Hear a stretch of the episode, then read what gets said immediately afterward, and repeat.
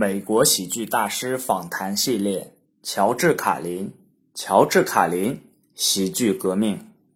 此内容为 George Carlin on Comedy 音频访问的 Comedy's Evolution 和 Timing Delivery 部分，由 Comedy 翻译小组组织翻译，演播刘博洋。主持人问乔治·卡林关于美国的喜剧行业变化：从你开始做喜剧到现在。喜剧发生了怎样的变化？喜剧的变化反映了这个社会的变化。一开始，我是学习前辈的喜剧表演模式，那时候的表演模式都是轻松的开始，愉快的结束。这些脱口秀演员开始通过电台和电影表演。后来有了电视，我们把它和电台归为一类，这样我们就有两种传播媒介：电影和电台。当年还没有大型的剧场表演，但是夜总会很流行，所以喜剧演员仍然是在一个小舞台进行自我表达，只是传播的途径变多了。现在我们仍然有电视节目和电影表演，但我们不再用电台听喜剧了，我们也不在夜总会表演了。我们现在有了有线电视，我们可以把我们的表演录像放在电视上播。除此之外，我们还有剧场表演和录音带，这是变化的其中一方面。脱口秀的软件上也有变化，比如说我们说的一些主题，这些内容是因为人们对思想理念的接受程度变化而变化的。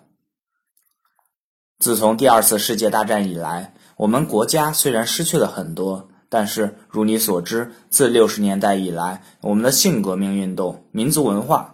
嗯，人们开始更能接受一些新的思想理念与一些他们生活体验之外的东西。在此过程中，电视也让人们打破了可以认知到的世界边界。所以，整个大环境在改变，喜剧工作不再需要被一些公众组织成员局限，脱口秀演员可以从各州中解脱出来。他们知道可以打破约束，例如讲一些原来是禁忌的话题。从那以后，对于脱口秀表演而言，真的是一个特别伟大的历史性转折点。主持人问乔治·卡林关于喜剧节奏的问题：“什么是节奏？节奏是一种恰到好处的感觉，以及一种可以被传达的点子。我们日常在进行交流的时候，每当你要说一个你认为重要的想法，你会用停顿来强调它的重要性。”来尝试让人信服到某种程度，即使这只不过是一个微不足道的想法。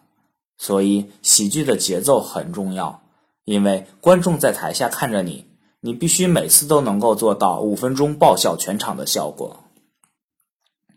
节奏和抖包袱有什么不同？在我看来，两者之间有挺多不同之处的。毕竟，节奏是抖包袱的一部分，抖包袱必须要与你的节奏感觉相结合。这就要求你要了解并且掌控你即将要讲给他们听的东西，所以你的语音语调要十分自然，就像是一种本能反应，就像你完全了解他们。George Carlin 很善于抖包袱，你非常精准的知道什么时候引爆全场，你也非常清楚什么时候用你的节奏和语调去抓住你的观众笑点。所以这些技巧就是一种你表达时候的感觉，这种比较高超的感觉，让你在没有这种感觉的情况下，表现要好上百分之十到百分之二十。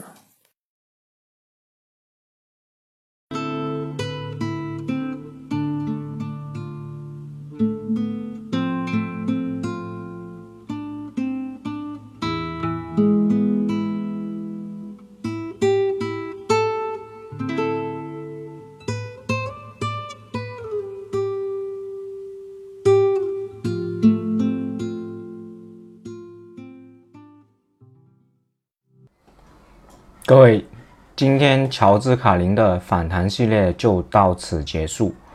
更多的乔治卡林访谈音频，可以关注我的公号“牙签的千言万语”，两个“签”都是牙签的“签”，或者到喜马拉雅 APP 关注我的音频专辑《牙签吐槽剧》。